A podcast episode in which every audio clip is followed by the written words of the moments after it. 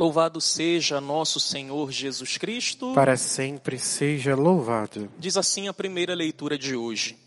Senaqueribe, rei da Assíria, enviou de novo mensageiros a Ezequias para dizer-lhe: Não te seduzas o teu Deus em quem confias, pensando: Jerusalém não será entregue nas mãos do rei dos assírios.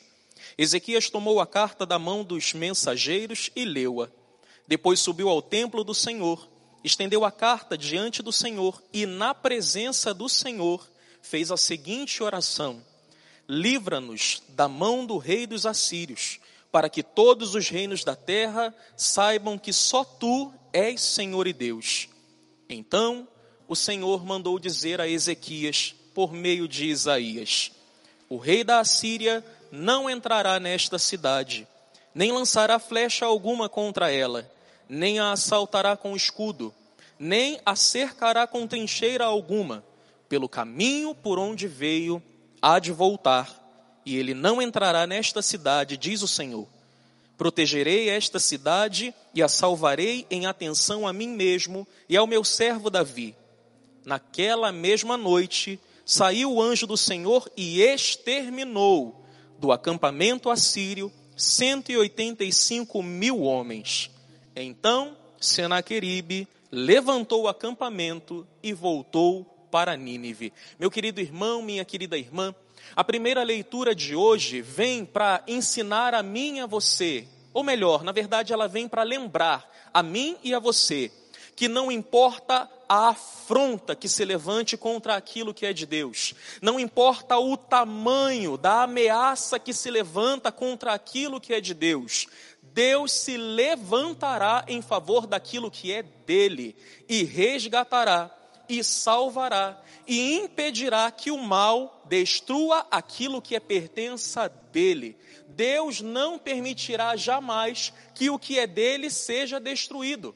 E eu já quero dizer para você no início desta pregação: Deus jamais permitirá que a sua vida seja destruída por inimigo algum, porque a sua vida é pertença do Senhor.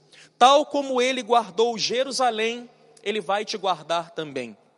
Aqui nessa primeira leitura, o cenário que vemos é o seguinte: a Assíria começa a tomar as cidades de Jerusalém. Eles começam a invadir, eles começam a tomar de assalto as cidades, e eis que eles chegam às portas de Jerusalém.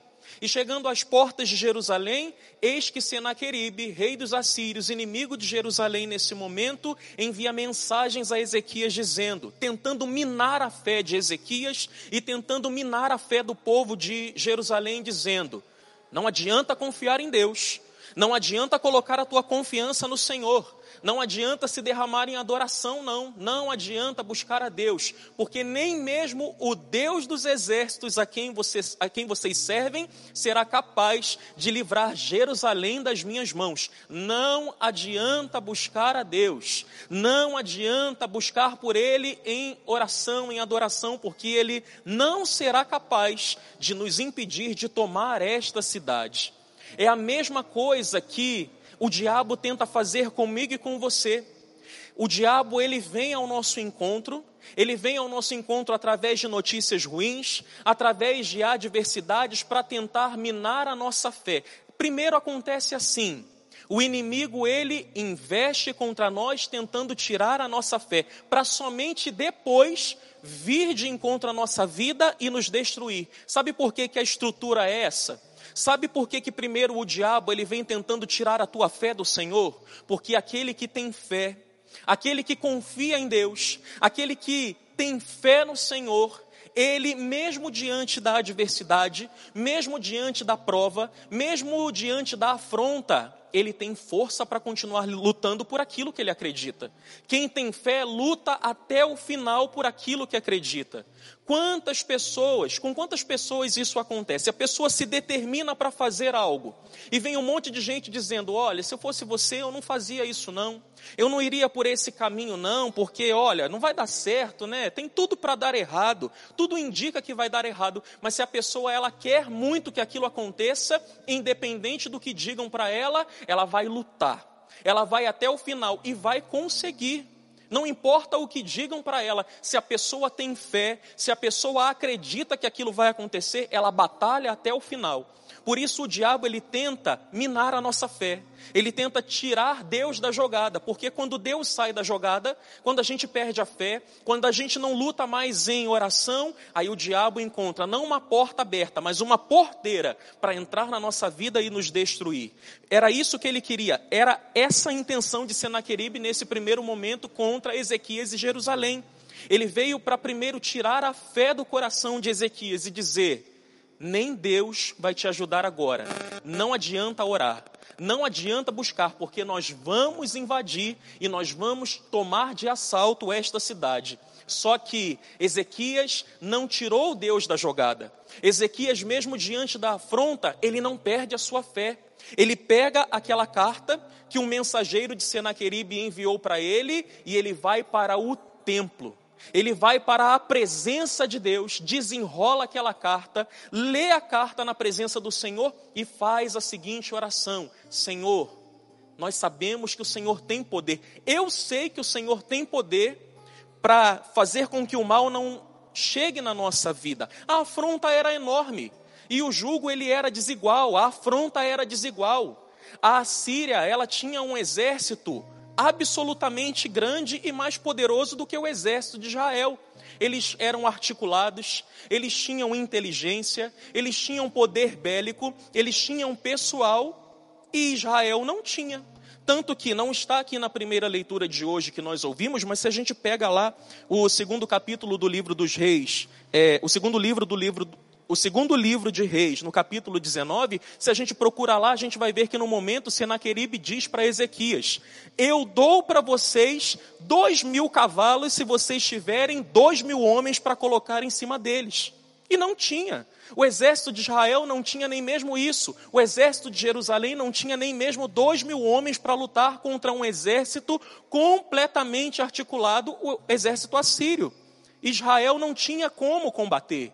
Israel não tinha como é, ir de encontro daquela afronta, responder àquela afronta como igual. Então, mesmo não tendo nada, Ezequias tinha tudo. Ezequias tinha a sua fé.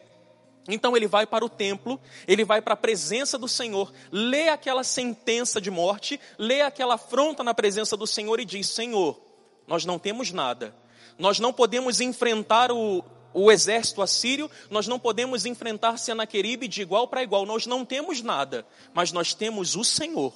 Nós confiamos no Senhor e nós sabemos que Tu és maior do que tudo aquilo que nos afronta. Livra-nos da mão dos assírios, livra-nos da mão de Senaqueribe, para que todos os que estão à nossa volta saibam que só Tu és Deus e Senhor. E então, nesse momento, em atenção à oração que Ezequias faz, o Senhor vem ao encontro dele por meio de Isaías para dizer: Assim diz o Senhor: Senaqueribe não levantará trincheira nenhuma. Senaqueribe não lançará flecha nenhuma, e pelo caminho de onde ele veio, ele vai voltar, porque eu sou Deus e eu não estou aqui para brincadeira. Eu sou Deus e o que é meu vai continuar sendo meu e eu vou me levantar e vou defender, mesmo sendo o exército enorme, mesmo tendo eles poderes que vocês não têm, eu sou mais poderoso que tudo. Eles têm tudo, eles têm poder, têm estratégia, têm poder bélico, mas eu sou o Senhor, que é soberano sobre todas as coisas. E pelo caminho de onde veio, eles vão voltar. Deus ele é tão amoroso, ele é tão carinhoso que mesmo Jerusalém estar passando por isso, porque não foi fiel ao Senhor, o Senhor se levanta para defender aquilo que é seu.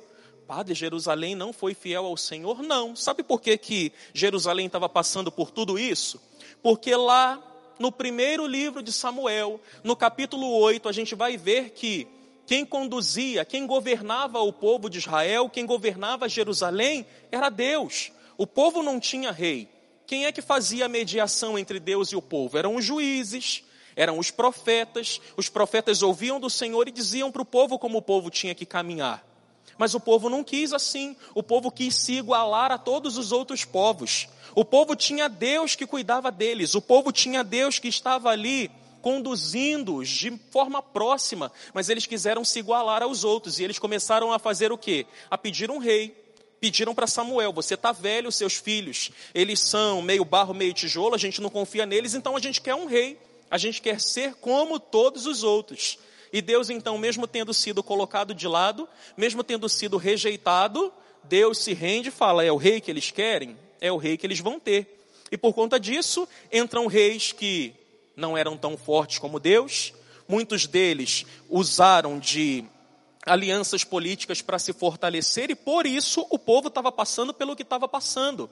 Mas apesar do seu pecado, apesar do seu erro, Deus continuava amando aquele povo e aquele povo continuava sendo pertença do Senhor. Então Deus diz para Ezequias: fica tranquilo, porque vocês continuam sendo pertença minha.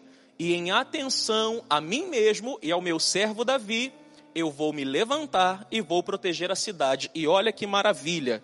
O Senhor não fez quase nada. O Senhor não usou praticamente nada da sua força. É como se ele tivesse esmagado o exército assírio com um dedinho mindinho. O anjo do Senhor naquela noite se levanta, visita o exército assírio e 185 mil soldados morrem. Ou seja, aquele que afrontava, aquele que botava medo, foi pelo Senhor afrontado, foi pelo Senhor amedrontado e caiu fora e correu do lugar de onde veio, pelo lugar de onde veio, ele vai voltar. Senaqueribe viu a força de Deus e capinou fora para Nínive. O que, que o padre está querendo dizer com essa história toda? Você não tem que se render diante da afronta que se levanta contra você. Você não tem que se render diante daquilo que vem contra você para te amedrontar, para tirar a tua fé e te destruir.